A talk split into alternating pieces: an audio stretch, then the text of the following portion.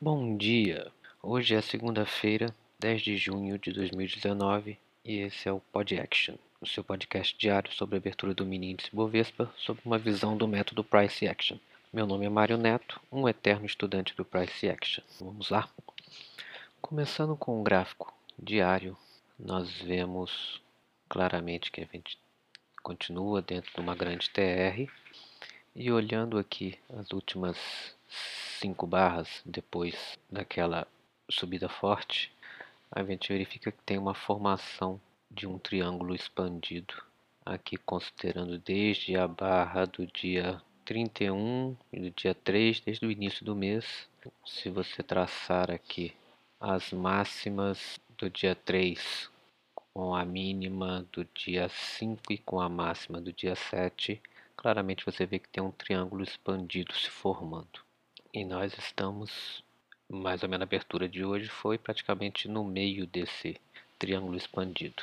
É, pontos importantes aqui no diário, dentro do contexto do movimento do dia, nós temos aqui o 98,560, o 98,225, que são as mínimas, uma, um, um, um swing anterior lá do dia 8 de abril, que é bem relevante o swing anterior aqui do dia 31 de maio e os dois pontos abaixo que são o 96,530 que é o swing anterior aqui do dia 3 do 6 e a mínima do dia 5 do 6 no 95,725. Então são pontos acima ou abaixo que ele pode procurar hoje, sabendo que nós estamos dentro de um movimento lateral. Vamos observar agora os 60 minutos. Nos 60 minutos, é, a gente já consegue ver claramente a formação desse triângulo expandido. Nós tivemos um, um TR aqui desde o dia 30 de maio até o dia 4, um TR muito bem definido.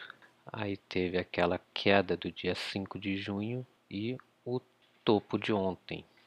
Então vocês observam que tem claramente uma formação de um triângulo expandido aqui. Então observar a máxima e a mínima desse triângulo expandido no dia de hoje. Nos 30 minutos, olhando mais de perto, a gente observa que a gente veio desde o dia 5 de junho, no dia 5, no dia 6 e no dia 7, quer dizer, desde o meio da semana passada, nós viemos no broad channel de alta, ele veio com correções profundas e finalizando aqui num quase que num TTR, praticamente num TTR no final da sexta-feira. No 15 minutos, dando um zoom maior nos 15 minutos, a gente observa que ele fez um movimento bem parecido com alguns dias da semana das semanas passadas. Ele começou bem lateral, fez um, uma barra muito forte na, na sexta-feira e continuou bem lateral ao final do dia. Tá pegando muita gente que achou que ia romper nesse spike que ele fez aqui às meio-dia 15, que ele chegou aí lá no 98,465, que foi a máxima do dia de ontem, mas ele voltou, retornou, entrou num TR e foi até o final do dia, finalizando com um TTR. E também observar que aqui ele estava fechando um triângulo. Desde o dia 6, se você traçar uma linha aqui, no dia 6 e a máxima do dia, você vê que ele está fechando esse triângulo. Ou seja, entrando no modo rompimento no, na sexta-feira. Nos 5 minutos, que é o que a gente opera, a gente vê, vamos já olhar os 5 minutos com a abertura de hoje. Agora são 10 horas, tá? Vai abrir a Bovespa nesse momento. É, na sexta-feira nós tivemos aquele movimento de alta das 10 e meia até, até meio-dia.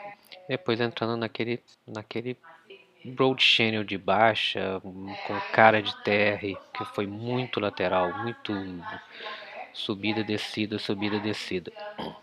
A abertura de hoje, a gente teve uma barra de queda muito, muito forte.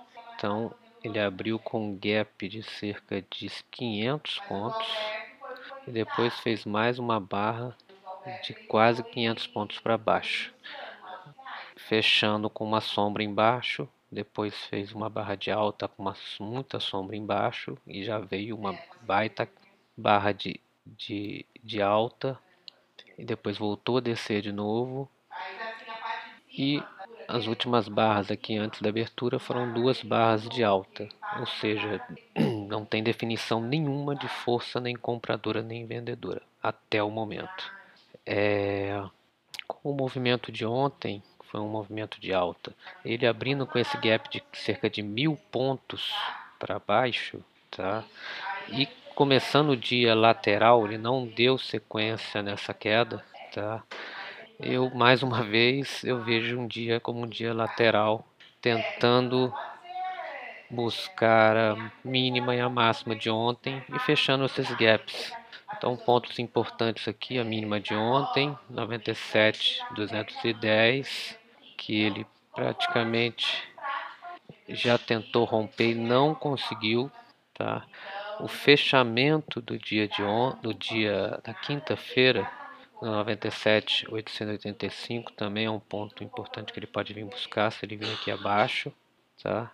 É, tem aquele 96,547 do diário e logo na sequência a gente vai ter a mínima da quinta-feira, que foi um swing anterior bem forte, no 96,165.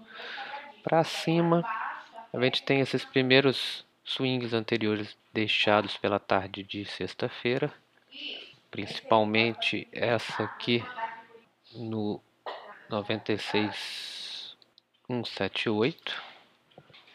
O, o fechamento de ontem também é um ponto que ele pode, pode buscar, o fechamento de ontem, 98 mil. E o próximo ponto aqui é a máxima de ontem, que foi no 98,460. Então são pontos que ele pode buscar hoje, considerando e confirmando que ele vai ser um dia lateral pelos primeiros candles do dia, dando essa impressão. Vamos acompanhar o dia. Volatilidade hoje, a volatilidade ela está bem grande. Então as primeiras barras foram muito fortes. Então podemos considerar uma volatilidade de 200 pontos, desconsiderando essa barra de 500 pontos, a primeira barra e a terceira barra do dia de 250 pontos, numa média aqui, vamos dizer que está de 200 a 300 pontos, a volatilidade do dia. Calendário econômico, a gente tem um relatório de oferta de emprego às 11 horas dos Estados Unidos. E é isso, gente. Bons trades para todos. Até amanhã com mais um Pod Action.